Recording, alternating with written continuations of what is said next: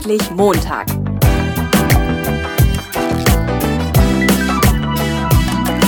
Ein Podcast von und mit Heiko Link.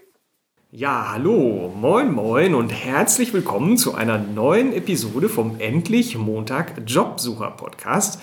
Ich bin heute wieder in Ostwestfalen unterwegs und äh, in Paderborn, um ganz genau zu sein. Und ich bin trotzdem total sicher und safe. Mir kann heute nichts passieren, denn ich sitze hier mit jemandem, der Leuten Kooperationskultur beibringt. Äh, ich begrüße ganz herzlich Dr. Kurt Smith. Hallo, Herr Smith. Ja, erstmal vielen Dank für die nette Begrüßung. Freue mich, dass Sie hier sind. Und äh, ich erzähle mal ein bisschen was zu meiner Person vielleicht am Anfang, damit die Hörer wissen, mit wem sie es zu tun haben. Das wäre total nett. Also ich bin, ich bin Physiker mhm. und habe in meiner äh, Doktorarbeit, äh, deswegen, das ist auch vielleicht ein bisschen erklärungsbedürftig, warum hier jetzt ein Physiker sitzt, der sich jetzt mit Kooperationskultur beschäftigt. Ja? Mhm. Also den roten Faden möchte ich mal ganz kurz ziehen. Und zwar, äh, ich habe in meiner Doktorarbeit... Ähm, mich mit großen Molekülstrukturen beschäftigt und habe die berechnet. Und dafür brauchte man viel Rechenleistung und die war rar Anfang der 90er Jahre. Und äh, die, was man tun konnte, war das Ganze auf dem Großrechner äh, durchkalkulieren, äh, was allerdings äh, schwierig war, dort Rechenzeit zu bekommen. Also habe ich äh, sämtliche Rechner im Max-Planck-Institut herangezogen äh, und habe dort mein Virus installiert und parallel rechnen lassen. Und vernetzt habe ich diese Rechner mit dem TCP-IP-Protokoll. Und das war damals, Anfang der 90er Jahre, noch sehr neu. Nach meiner Promotion ähm, habe ich mich entschlossen, in die Industrie zu gehen, weil ich eigentlich ähm, zwei Herzen habe, die in meiner Brust schlagen. Einmal, äh, ich bin eigentlich Wissenschaftler, ich, ich interessiere mich für alles. Und das andere ist, ich bin Unternehmer. Ich äh, habe da wirklich ein Gefühl für, würde ich mal behaupten. Und äh, deswegen äh, bin ich also nach meiner Promotion zu Bertelsmann gegangen, weil die suchten jemanden, der ihnen ein weltweites Rechnernetz aufbaut. Ja. Und das hat mir in meiner äh, Doktorarbeit sehr viel Spaß gemacht das zu tun, zu programmieren, die Vernetzung hinzubekommen und so weiter. Ja? Also habe ich mich auf die Stelle beworben und habe den Job auch tatsächlich bekommen. Und manchmal muss man Glück haben in seinem Leben. Und ich war zur richtigen Zeit am richtigen Ort, denn ich war kaum da. Da brach der Internet-Hype aus. Ja. Da musste man sich schon ziemlich dumm anstellen, wenn man da Ahnung von hatte, und das hatte ich nun mal, äh, um dann nicht Karriere zu machen. Also bin ich relativ schnell in der ähm, Führungshierarchie aufgestiegen bis ich ähm, Mitglied der Geschäftsleitung eines Profit Centers geworden bin. Das war MediaWays, das ist ein Internet Service Provider. Und äh, wir sind mit 14 Leuten gestartet und äh, waren dann im Jahre 2500. Riesenwachstum und wir haben immer schwarze Zahlen geschrieben, obwohl das New Economy war. Hm. Bin ich sehr stolz drauf. Im Jahre 2000 ist das Unternehmen an die spanische Telefonica verkauft worden und Teil des äh, Vertrages war es auch, dass das Management mit äh, wechselt, um die Integration in den Konzern hinzubekommen. Und das habe ich dann gemacht, habe eine ganz andere Unternehmenskultur kennengelernt und bin dann äh, auch vertragsgemäß nach anderthalb Jahren wieder zurück zu Bertelsmann und war dort äh, in, Mitglied der Geschäftsleitung in drei weiteren Profit-Centern. Das war Empolis, äh, das war Avato Mobile und äh, Bertelsmann Capital. Und äh, das waren auch wieder unterschiedliche Unternehmenskulturen. Und was ich dabei wirklich gelernt habe, ist, dass die Unternehmenskultur einen riesigen Einfluss auf den Unternehmenserfolg hat. Mhm. Das ist äh, spannend, weil ich, ähm, wir hat, ich hatte schon mal einen Podcast gemacht mit äh, Dr. Bernhard Eichenberg äh, zum Thema Improvisationstheater. Was bringt dir das für Jobsuche und im Job? Und wir haben ja diese Impro-Gruppe in Hittenhausen, kleiner Werbeblock. Wir suchen immer noch mal Mitspieler, Werbeblock vorbei. Ähm, und der hat auch einen Doktor in Physik. Mhm. So, also Physiker scheinen sich ja irgendwie mit Kooperationen auseinandersetzen zu wollen. Ja. Wie hängt das mit diesem Molekül? Zusammen. Also ist das, wir waren ja eingestiegen jetzt irgendwie über die Rechenleistung mit dem Molekül. Ja, das war der Grund, warum ich zu Bertelsmann gegangen bin, ja. weil die haben, äh, brauchen jemanden, der ihnen ein weltweites Rechnernetz aufgebaut hat. Ja. Also da sind wir noch nicht beim Thema Kooperation. Sind wir noch nicht, okay. Sondern das ist, das ist, nur der Grund, wie bin ich eigentlich als Physiker dazu gekommen. Ja. Äh, also ich bin jetzt eigentlich ITler. Ja. Ja, also kenne mich mit Rechnervernetzung aus und äh, mit, mit äh, Computersystemen allgemein und so weiter. Und programmiere auch übrigens heute noch sehr gerne. Okay. So, und jetzt sind Sie bei der Kottmann GmbH in Paderborn. Das so. ist nämlich der Punkt, weil ich gelernt habe, dass äh, äh Unternehmenskultur so einen riesigen Einfluss auf den Unternehmenserfolg äh, hat. Ja. wollte ich dieses Thema, wie das bei Physikern so üblich ist, analytisch fassen. Ich wollte es wirklich verstehen was macht eine Unternehmenskultur wirklich gut und was sollte man um Gottes Willen vermeiden. Und äh, interessanterweise lässt sich da äh, sehr viel äh, aus der Naturwissenschaft äh, herausziehen. Man kann äh, das Thema Kooperation nämlich äh, auch quantitativ fassen. Okay. Und sagen wir mal, mit diesen Dingen, wo ich mich, also mit dem Thema Kooperation, als ich anfing, damit, mich damit zu beschäftigen, habe ich den Thomas Kottmann kennengelernt. Und ähm, äh, das war damals noch äh, Kottmann, G, äh, Kottmann und Partner. Ja. Und das ist ein Beratungsunternehmen, was sich äh, eigentlich mit dem Thema Unternehmenskultur beschäftigt und dann Beratungsleistungen äh, bietet rund um das Thema Kooperation und Unternehmenskultur. Und äh, wir haben das jetzt erweitert, dass wir eben auch Softwarelösungen bauen, die genau diesen Kulturwandel unterstützen. Mhm. Und äh, ja, und da bin ich seit 2011 dabei und äh, wir haben heute eine GmbH gegründet und äh, dort bin ich äh, geschäftsführender Gesellschafter.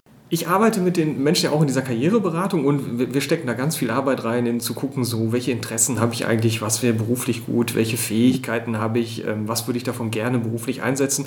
Und es gibt halt auch diesen Baustein, ähm, gibt es auch noch eine Podcast-Episode dazu, Thema Randbedingungen. Ne? Und da gibt es dann halt äh, fünf Randbedingungen, drei davon haben mit Menschen zu tun. Das eine ist, wie sollen Kollegen sein, wie sollen Kunden sein, wie sollen Chefs sein. So, und das ist so am Rand, ne? also Randbedingungen. Ne? Wir stecken trotzdem ganz gut Arbeit rein, um das zu klären, weil ich es wichtig finde. Ähm, und es klingt jetzt auch so danach, äh, dass es wichtig ist. Also wo würden Sie das einsortieren? In so einem zufriedenheitsschaffenden oder vernichtenden, also wie wichtig ist es? Also uh, Culture Eats Strategy for Breakfast. okay. Soll heißen, also es ist äh, meiner Meinung nach extrem wichtig. Soll heißen, äh, wenn ich ähm, mich in einem Umfeld bewege, was fachlich sehr interessant ist, aber ich erlebe da nur Ellenbogen und Mobbing, ja. dann ähm, kann ich mir nicht vorstellen, dass man da glücklich wird. Also nur, oder sagen wir mal so, man darf das nicht verallgemeinern, aber dann gibt es noch einen ganz kleinen Prozentsatz an Menschen, die damit umgehen können. Okay. Und ich gehöre da zum Beispiel nicht dazu. Ich brauche auch ein Umfeld, in dem, äh, wo die Leute kooperieren, eher freundschaftlich miteinander äh, umgehen und äh, wo man an einem Strang zieht, wo man sich aufeinander verlassen kann, wo man sich vor allem vertraut. Da kommen wir vielleicht gleich auch noch ja. drauf zu sprechen, auf das Thema Vertrauen. Gibt es da Unterschiede zwischen Konzernen, wo vielleicht schon eigene Abteilungen äh, quasi miteinander konkurrieren und, und vielleicht kleineren Unternehmen, die, die mit dem Wettbewerb konkurrieren oder jetzt bei mir als Freiberufler merke ich, dass ich sogar eigentlich noch nicht mal mit dem Wettbewerb konkurriere, dass meine besten Kollegen sind die, die eigentlich auch die gleichen Aufträge kriegen könnten wie ich, also entweder die oder ich so, ne? und trotzdem ja. äh, vertragen bei uns. Ähm, ich, ich merke auch gerade so irgendwie, ich habe das Gefühl, da gibt es einen Kulturwandel im Vergleich zu vor 25 Jahren oder so. Ganz bestimmt. Das sehe ich auch so. Und äh, es gibt auch einen großen Unterschied zwischen äh, Konzernen ja. und äh, kleineren Unternehmen also was man sich ja eigentlich wünscht, wäre eigentlich ein Konzern mit der Mentalität eines Startups. Ja. ja. ja. Und das Problem ist äh, in Konzernen, ähm, also die Erfahrung, die ich gemacht habe, ist, ähm, da entwickelt sich so eine Bürokratie, die sich verselbstständigt und immer mehr Regeln aufstellt. Und wenn man mal, wenn man es mal ein bisschen genau nimmt, was ist eigentlich eine, eine Regel? Eine Regel ist eigentlich ein Misstrauensvotum letztendlich. Ja? So nach dem Motto, äh, wir müssen jetzt Regeln aufstellen, denn wenn wir das nicht tun würden, würdet ihr euch ja alle daneben benehmen. Und was erwartet man? Also wenn, wenn das Unternehmen äh, Misstrauen bekundet gegenüber den Mitarbeitern, dann werden die Mitarbeiter auch nicht unbedingt Vertrauen entwickeln gegenüber dem Unternehmen. Und das führt eben dann dazu, dass es da diese Diskrepanz gibt, dass eben äh, eher so eine Misstrauenskultur anstatt eine Vertrauenskultur entsteht. Und eine Vertrauenskultur und Kooperationskultur sind eigentlich Synonyme. Mhm. Vertrauen ist die absolute Voraussetzung, um eine Kooperationskultur hinzubekommen. Kann man das komplett freilassen? Weil ich habe mal so einen Bericht gelesen im Brand 1 Magazin, das gab dieses das Schwerpunkt Personal oder so, war diese Spezialausgabe da. Und da hatte jemand das ausprobiert und hatte äh, so ein Team das komplett allein überlassen und ist gar nicht zum Kontrollieren und ist überhaupt nicht vorbeigekommen irgendwie. Und das Ding ist aber grandios in Sand gefahren. Nein, das ist auch richtig. äh, äh, nein, äh, also sagen wir mal so, äh, kontrollieren als Führungskraft muss man. Die Frage ist nur, was man kontrolliert. Ja. Äh, in einer ähm, Zuständigkeitskultur kontrolliert man jeden Schritt des Mitarbeiters und schreibt alles Mögliche vor. Das würde bedeuten, der äh, Mitarbeiter ist eigentlich nur zuständig dafür, das auszuführen, was der Vorgesetzte sich ausgedacht hat. Mhm. In einer Kooperationskultur ko kontrolliert die Führungskraft auch, aber die Zielerreichung Ja, okay. Sie kümmert sich darum, ob die Ziele erreicht werden, führt entsprechend auch Zwischenstandsgespräche. Und wenn der, äh, der Mitarbeiter Schwierigkeiten hat, das Ziel zu erreichen, dann ist es genau die Aufgabe der Führungskraft, dafür zu sorgen, dass es dann doch hinbekommt, ihn zu unterstützen. Unterstützung bei der Zielerreichung, das ist die Führungsaufgabe bei, äh, in einer Kooperationskultur. Wer legt die Ziele und die Zeiträume fest? Die Ziele werden vereinbart, Ja. die werden nicht festgelegt. Was, okay.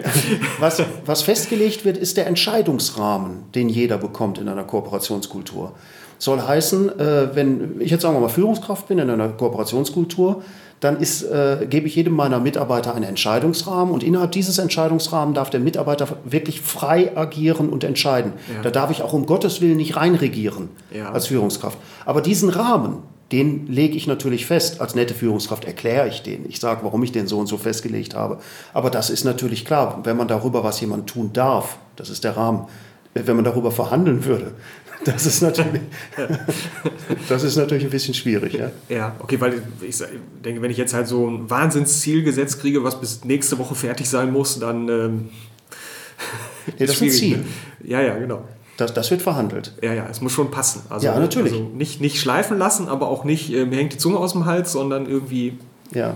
was dazwischen wahrscheinlich. Also da, da redet man ja immer von smarten Zielen. Ja. Also die müssen smart vereinbart sein und die müssen vereinbart sein, wie gesagt. Ja. Ja. Und Ziel ist eigentlich das, was der Mitarbeiter tun soll. Mhm. Das muss vereinbart werden. Und ein Rahmen ist das, was er tun darf. Okay. Und das wird vorgegeben. Jetzt mal so ein Praxischeck für alle, die das jetzt hören und die in so einem Team drin sind. Okay? Ich, Ja. hab jetzt, ich bin jetzt der in dem Team und ich habe jetzt mehrere Kollegen in meiner Abteilung und ich habe einen Chef, Chefin, keine Ahnung. Hm? So, jetzt gibt es verschiedene Kooperationstypen. Hm? Welche gibt es denn da und ähm, wie, wie erkenne ich die? Also ähm, äh, es gibt ähm, in der Soziologie werden vier verschiedene Typen unterschieden, die aber äh, sowas sind wie die Achsen eines Koordinatensystems. Soll heißen, je, jede, äh, echte, äh, jeder echter Kooperationstyp ist immer eine Mischung aus den vieren, die ich Ihnen gleich nennen werde. Okay. So, und äh, da hätten wir zwei Gebertypen und diese äh, beiden Gebertypen, die ähm, helfen oder unterstützen andere genau dann, wenn der andere einen größeren Gewinn hat, als was der Geber an Kosten hat. Ja. Also wenn, wenn der Gewinn des anderen größer ist als, der, als die Kosten des Gebers, dann würde der Geber helfen. Das haben die beiden gemeinsam. ja.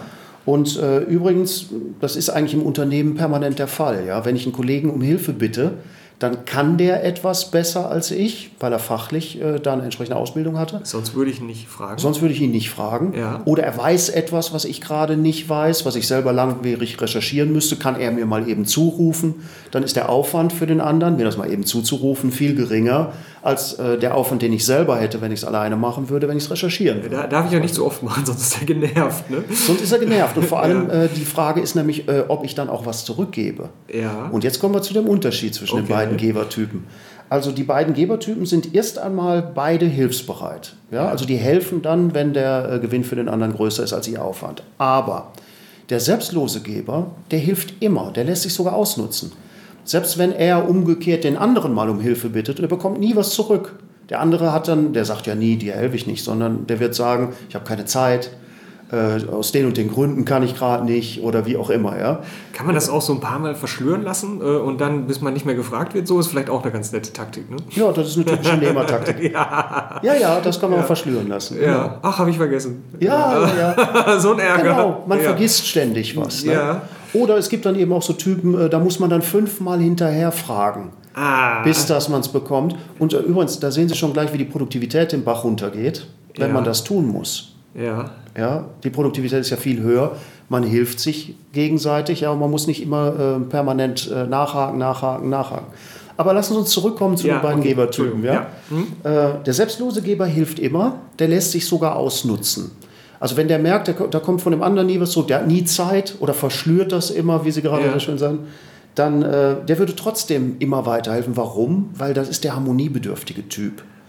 Ich äh, drücke das jetzt mal ein bisschen übertrieben aus. Der hat Angst, dass der andere ihn nicht mehr lieb hat, wenn er seine äh, Hilfeleistung verweigern würde. Ja. Ja? Und der fremdbezogene Geber ist ein anderer Typ. Der hilft erstmal, aber wenn der merkt, dass der an, vom anderen nicht, nichts zurückkommt oder dass der andere sich Dritten gegenüber auch wie ein Nehmer verhält, den wir gleich noch besprechen werden, dann ist bei dem Schluss mit lustig. dann würde der fremdbezogene Geber auch nicht mehr weiterhelfen. Ja? Und stellt seine Hilfeleistung ein. Deswegen das Wort fremdbezogen. Der richtet sein Verhalten nach dem anderen aus. Ist also erstmal kooperativ, aber wenn der andere im weiteren Verlauf der Interaktionen äh, sich als äh, nicht kooperativ erweisen sollte, dann sagt der fremdbezogene Geber, nö, die helfe ich jetzt auch nicht mehr. Der ist so ein bisschen der gerechtigkeitsgetriebene Typ, der sich schon überlegt dann im weiteren Verlauf der äh, Beziehung, wem helfe ich und wem helfe ich nicht. Der ist selektiv. Der harmoniebedürftige, selbstlose Geber, jetzt mal ketzerisch gefragt, kann das sein, dass das bei Frauen öfter vorkommt als bei Männern? Das ist ein ganz interessanter äh, Forschungsgegenstand. Wir, äh, wir kommen da vielleicht gleich noch drauf zu sprechen. Wir messen ja das Kooperationsverhalten in Unternehmen. Ja. Und ähm, wir haben mittlerweile schon ziemlich viele Messungen gemacht. Äh, mir reicht es noch nicht. Wenn wir ein paar tausend Datensätze haben, dann werden wir genau diese Frage mal beantworten. Nämlich, äh, es sieht im Moment alles danach aus. Es Ja. ist aber ähm, eher jetzt, zum gegenwärtigen Zeitpunkt möchte ich mich da nicht festlegen, eher Ja. eine Hypothese. Aber es sieht da tatsächlich danach aus, dass der selbstlose Geberanteil bei Frauen höher ist als bei Männern. Ja. Das mag Gründe der Erziehung haben, was auch immer. Die Gründe ist wieder eine ganz andere Frage. Ja, nee, da Aber wir jetzt, da, nein, in die Falle laufen wir jetzt nicht rein. Nein, nein. Okay. Das kann auch oft was übrigens damit zu tun haben mit Hierarchie. Ne? Also soll Ja. heißen, äh, wenn Frauen nicht so häufig Führungspositionen besetzen, denn die Hierarchieebene darunter, die ist meistens im Verhalten einigermaßen selbstlos gegenüber der Führungsebene darüber. Die sagen selten mal Nein. Ja, und das heißt, wenn es so wäre, also wir müssen diese Ergebnisse dann auch korrelieren mit äh, der Hierarchieebene, die messen wir ja auch, die nehmen wir ja mit als Daten. Und äh, wenn es so sein sollte, dass Frauen statistisch gesehen weniger häufig in Führungspositionen sind, erklärt man, kann man damit auch schon erklären, dass sie häufiger sich als selbstlose Geber verhalten. Ich habe mal einen Vortrag gesehen, ist schon ein paar Jahre her. Ich glaube, es war eine Gleichstellungsbeauftragte aus einem großen Unternehmen. Ich, äh, ich weiß nicht mehr genau. Und da ging es auch darum, äh, Frau, warum sind weniger Frauen in Führungspositionen? Und die hat gesagt, wenn ich das jetzt noch richtig äh, hinkriege, dass Frauen sich vorher angucken, welchen Preis sie für die Führungsposition bezahlen müssten und sich dann sagen, nee, das mache ich nicht. Und ähm, dann finde ich, sind die Frauen schlauer als wir Männer. also, Behauptet meine Frau auch. genau, das würde ich aber auch so unterschreiben. Und deswegen sage ich auch zu den Leuten immer, geh halt rein und sprich mit den Leuten, die diesen Job schon machen. Egal ob jetzt Führungsposition oder nicht. Irgendeinen Preis zahle ich ja immer. Und dann muss ich mir halt überlegen, ist es das wert? So, und dann muss ich gucken, mache ich es oder mache ich es nicht? Und darum äh, finde ich dieses Vorgehen, äh, also ich finde es besser. Ne? Ähm, gut, blöd ist, wenn es dann heißt, ja, aber Frauen sind nicht in Führungspositionen. Wieso eigentlich nicht? Aber ist das daneben mit Fragen? Will ich das wirklich? Keine Ahnung. Müssen die Frauen unter den Hörern hier mal gerade. ne? Also sonst äh, die Erfahrung, die ich sagen wir mal in Konzernen machen durfte und jetzt auch in meiner Beratertätigkeit mit äh, Kunden, also eine, äh, eine echte Diskriminierung sehe ich da nicht. Also gerade auch jetzt in Konzernen, die sind profitorientiert. Die stellen, setzen normalerweise die Leute auf äh, Positionen, wo sie glauben, die machen am meisten Profit. Und Ah. das, ja, ernsthaft, ich glaube schon, dass das ein ordentliches Kriterium ist und nicht das Geschlecht. Ja, also äh, das glaube ich weniger. Aber das kann schon sein, dass genau das der Punkt ist, was Sie gerade äh, angesprochen haben, dass Frauen sich manchmal sagen, nö, das ist mir nicht wert. Ja, ich habe ja auch Sachen, wo ich sage, nee, das ist es mir nicht wert. Ja, ja. Nee, ich wollte nur darauf hinaus, es ist äh, nach dem, zumindest nach meiner Erfahrung, ohne dass ich das beweisen kann, es ist eher keine Diskriminierung, sondern es hat andere Gründe dann. Ja, genau. Beim, Frei, äh, beim Freiberufler ist es dann, hast du das dicke Auto, mit dem du irgendwo vorfahren kannst? Nee, hast du nicht. Dafür hast du die freie Zeiteinteilung. Aber das sieht keiner. Da wirst du dann im Wald angesprochen und ach, kannst du es dir leisten, tagsüber spazieren zu gehen? Ja. Ja, ja, das kann ich. Ne? Genau. Okay, also wir hatten den selbstlosen Geber und den, Den fremdbezogenen fremdbezogenen Geber. Jetzt gibt es noch zwei. Ne? Ja, dann gibt es noch den Tauscher und den Nehmer und äh, die machen eine andere Rechnung auf. Wenn ich übrigens Rechnung sage, dann ist das was Unbewusstes. Die machen eben nicht Papier und Bleistift und rechnen irgendwas aus, sondern das ist eher gefühlsmäßig. Ja? Ja. Und die machen also diese, in dem Sinne, Rechnung auf. Äh, nicht, ob der andere einen größeren Gewinn macht, also was sie an Aufwand haben, wie die beiden Gebertypen das tun, sondern die rechnen sich aus, bekomme ich eigentlich meinen Einsatz für die Hilfeleistung wieder zurück? Ja. Und wenn das gewährleistet ist, dann hilft der Tauscher. Der möchte vielleicht mit einem leichten Gewinn da rausgehen. Wissen Sie, wenn wir beide etwas tauschen, ist das, was ich Ihnen gebe, mir weniger wert, als was ich von Ihnen bekomme. Und umgekehrt. Für sie das gilt ja das? Gleiche. Also wenn Ja, mich jetzt ein Kollege fragt und sagt, pass mal auf, äh, ähm, kannst du mir ein bisschen was an meiner Webseite fummeln und dafür äh, zeige ich dir was anderes. Das ist ja so ein klassischer Tausch Mhm. So irgendwie, ne? ein klassisches Tauschgeschäft, ja. Ja, genau. Und dann guckt, dann muss das, ey, da habe ich noch nie drauf geachtet. Dann geht, gehen Sie mit einem leichten Gewinn raus. Schauen Sie, äh, da kommt das Wort Tauscher her. Wenn, Nochmal, wenn wir beide etwas tauschen, ist das, was ich Ihnen gebe, mir weniger wert, als ich von, was ich von Ihnen bekomme und umgekehrt. Aber das kommt nicht gleich. Weil, nehmen wir mal an, der, der, der Müller tauscht einen Sack Mehl mit dem Metzger gegen einen Pfund Fleisch. Ja. Ja, dann ist das Pfund Fleisch ist für den Metzger weniger wert, weil er ganz viel Fleisch hat. Ja, ach der so, Sack okay. äh, äh, Mehl ist für den Müller weniger wert, weil er ganz viel Mehl hat. So, und deswegen kommt das Tauschgeschäft zustande. Beide machen einen Gewinn. Daran sehen Sie übrigens, dass das nicht, dass das nicht Nullsummenspiele sind. Okay. Im gleichen Fall. Ich habe jetzt gedacht, in dem einen tausche ich und dann mache ich mehr Gewinn, in dem anderen tauscht der andere, dann macht der mehr Gewinn. Nein, es passt Nein, in beiden. es geht beim Tauschgeschäft. Im ja. gleichen Tausch, okay. So, das heißt also, ein Tauscher würde dann helfen, wenn er weiß, der andere kann dann was für mich tun, Ja. was mir mehr Arbeit erspart, als was ich jetzt an Aufwand für die Hilfeleistung geben muss. Ja, okay. Dann hilft er. Ja? Aber der ist auf Fairness bedacht. Wissen Sie, wir hatten gerade gesagt, der selbstlose Geber ist der harmoniebedürftige, der fremdbezogene Geber ist der gerechtigkeitsgetriebene vielleicht. Ja. Ja. Und der Tauscher ist der Fairness-orientierte. Ja? Also Ja. der sagt, ich helfe dann, äh, wenn ich was zurückbekomme. Das ist ja auch nur recht und billig, dass ich was Gleichwertiges zurückbekomme. Vielleicht mit einem leichten Aufschlag. Das muss mir ein bisschen mehr wert sein als mein Aufwand. Ja? Okay. Und der äh, Nehmer ist der Profitorientierte. Der hilft dann, wenn er sicher ist, dass er seinen Einsatz für die Hilfeleistung doppelt und dreifach zurückbekommt. Der versucht, das Maximum aus so einer Beziehung rauszuholen. Ja? Also der würde zum Beispiel jemand, äh, der Nehmer hilft sehr gerne Leute, die mehr Einfluss haben als er selber. Die dann richtig was für ihn tun können. Ja? Also das ist so ein typisches äh, Nehmerverhalten an der Stelle. Und wie gesagt, wir alle machen äh, mal das eine, mal das andere. Das ist immer eine Kombination aus allen. Ich finde das gerade voll schade, dass wir jetzt nicht mitkriegen, wer beim Hören jetzt gerade sagt, ha, das ist der Müller. ja, der ist so einer. Ne? Ganz genau. Allerdings, da ist noch wichtig zu, bei, zu bedenken, wir reden hier über Verhaltensstrategien, nicht über Persönlichkeitseigenschaften. Okay. Und das soll heißen, wenn ich, soll ich den Punkt mal eben Ja, ausführen? ja, genau. Das wäre jetzt nämlich die Frage, habe ich so ein, komme ich als so ein Charakter auf die Welt? Also bin ich dann der eine oder der andere? Oder we- wechselt das mal? Oder wie ist das, ne? Oder? Ja, Da sind wir jetzt, ne? Ja, Ja. gerne. Und äh, es ist so, ja, wir kommen als ein Charakter auf die Welt. Und das ist eigentlich eine frohe Botschaft. Wir kommen alle als fremdbezogene Geber auf die Welt. Ja. Weil das nämlich, da kommen wir vielleicht gleich noch drauf zu sprechen, warum das so ist, aber das ist ähm, die erfolgreichste aller Verhaltensstrategien und deswegen hat die sich evolutionär entwickelt.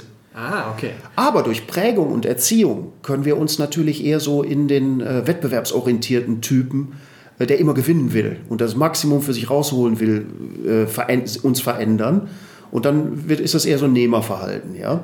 Aber es hängt trotzdem immer davon ab, in welchem Umfeld wir uns bewegen. Beispielsweise ähm, innerhalb der Familie kann ich mich als selbstloser Geber verhalten. Ich lasse mich sogar ausnutzen von meiner Frau und meinen Kindern möglicherweise. Wir sind bei Harmonie, gerade bei Schwiegermutter Oder, vielleicht. äh, ja, genau, ganz genau. Und da sind wir bei Harmonie. Und dann komme ich äh, ins Unternehmen und da herrscht nun mal so ein Klima des Wettbewerbs. Alle äh, fahren die Ellenbögen aus untereinander. Und dann werde ich mich auch als Nehmer verhalten. Ja? Und wir messen das sogar, dass innerhalb des Unternehmens ist das Verhalten sogar anders, je nachdem, mit welcher äh, Abteilung ich umgehe. Ja, also mit den Leuten aus dem Vertrieb kann ich gut, da bin ich dann eher der fremdbezogene Geber, aber ähm, aus der Finanzbuchhaltung, diese Erbsenzähler, ja, die ärgern mich ständig und deswegen kriegen die von mir auch nichts. Und grundsätzlich, sowas, nee, sowas kann passieren, ja, so eine Denke. Und äh, so kann sich mein Verhalten sogar innerhalb des Unternehmens ändern und genau das können wir sogar messen, dass das Verhalten wirklich auch davon abhängt, mit wem man umgeht, ja. Das, ich arbeite auch an anderer Stelle viel mit Behörden und dann habe ich immer gedacht, okay, so als, als Bürger zu Behörde hat man halt immer dieses, ist schwierig, ne? aber untereinander werden die sicher helfen. Ja, Pustekuchen. Ne? So einfach ist das gar nicht. nicht dass dann, ich dachte, dann ruft der eine Beamte den anderen an und dann läuft das. Ne? Nee, nee. Nee. Ja, das hat eben auch damit zu tun, was ich vorhin gesagt habe. Das ähnelt ja so ein bisschen äh, Konzern. Manche Konzerne äh, äh, mutieren ja zu halben Behörden. Ja? Ja. Und was kennzeichnet eine Behörde aus? Es gibt für alles eine Regel. Ja, Und äh, ähm, wohlgemerkt, wenn man den Leuten sagt, naja gut, wir müssen dir alles vorschreiben, weil du bist ja selber zu blöd, die Dinge selber zu entscheiden, das führt nicht unbedingt zu kooperativem Verhalten. Ja. Also man muss sich nicht wundern, dass äh, in Behörden, wo alles vorgeschrieben ist, jeder Arbeitsgang, das muss ganz genau nach einem bestimmten Formular, Schema F und so weiter abgehen. Und die Eigeninitiative, die eigene Entscheidungsfreiheit, die wird fast auf Null runtergefahren. Dann ist man im Prinzip ein Rädchen im Getriebe und so benimmt man sich dann auch. Ne? Ja. Jetzt sind wir wieder beim Preis, den man bezahlt. Dafür kriege ich Sicherheit. Ne? Ja, ja, ja, ja, ja. Das ist übrigens ganz interessant. Ne? Freiheit und Sicherheit äh, wollen wir eigentlich beides haben, aber das eine schließt das andere weitestgehend aus. Das sind zwei Ja. Dinge, die müssen ausbalanciert werden. Und wie man es macht, man macht es verkehrt. Ne? Ja, Vorsicht. Also der ähm, äh, Jefferson, der, einer der Gründerväter der Vereinigten Staaten, der hat mal diesen unglaublich klugen Spruch gemacht. Äh, wer seine Freiheit aufgibt, um Sicherheit zu gewinnen, wird am, Bei- am Ende beides verlieren. Echt? Ja. Und da ist, glaube ich, wirklich was dran. Also wer seine Freiheit aufgibt, um Sicherheit zu gewinnen, der wird am Ende beides verlieren. Mit dem Spruch gehe ich mit. Umgekehrt hätte ich jetzt Schwierigkeiten gehabt, aber so bin ich voll dabei.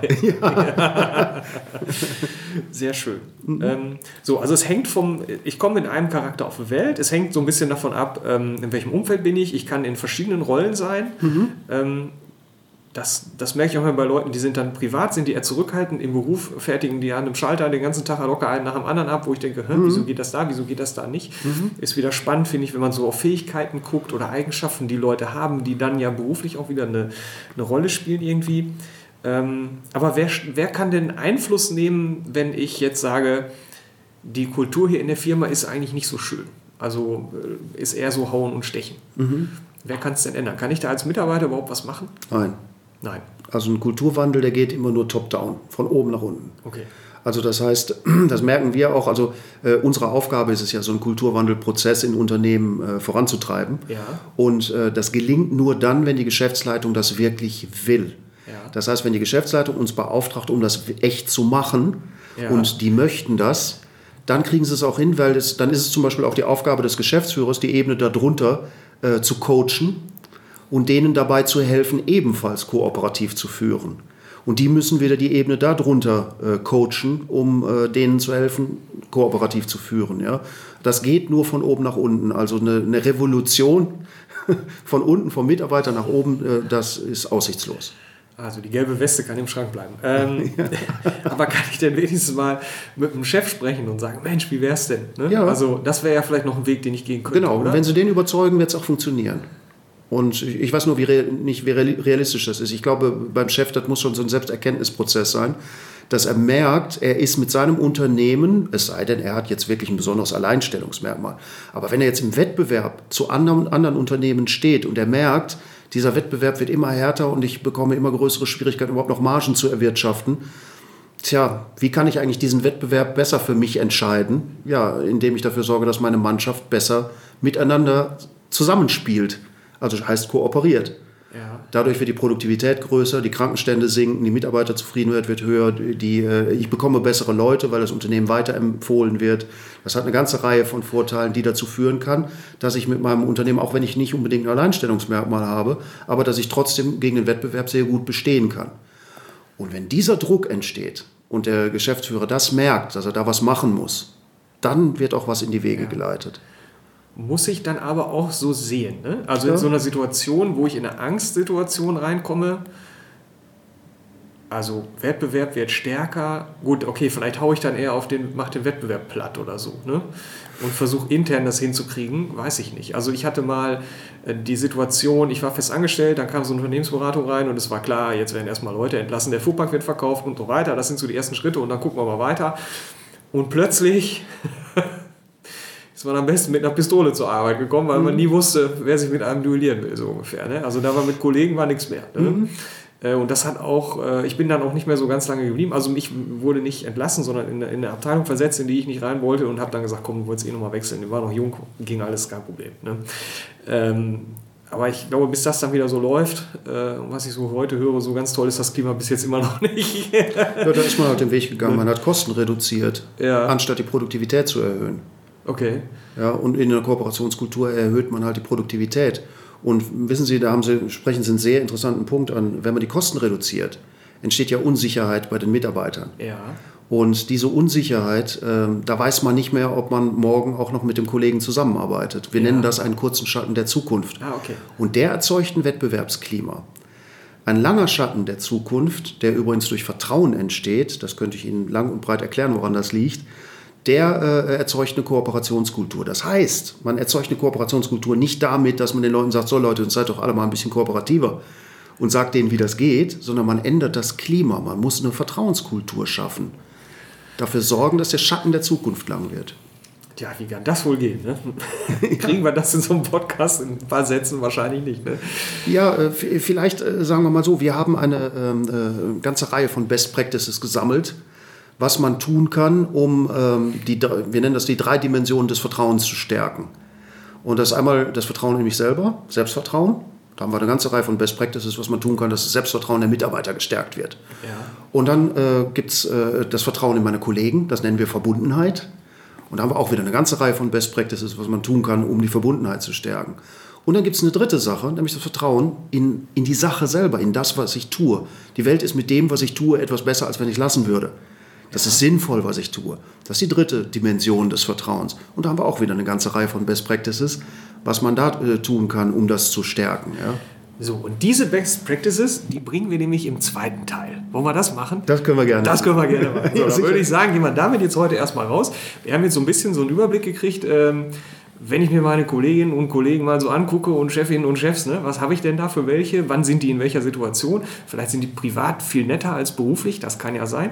Ja. Und äh, dann würde ich sagen, gucken wir in zwei Wochen nochmal, ähm, wie, äh, ja, wie schaffen wir denn so eine Vertrauenskultur? Ich sage erstmal herzlichen Dank für das tolle Gespräch und Sehr gerne. freue mich auf den zweiten Teil. Vielen Dank. Und dann wie immer heiter weiter.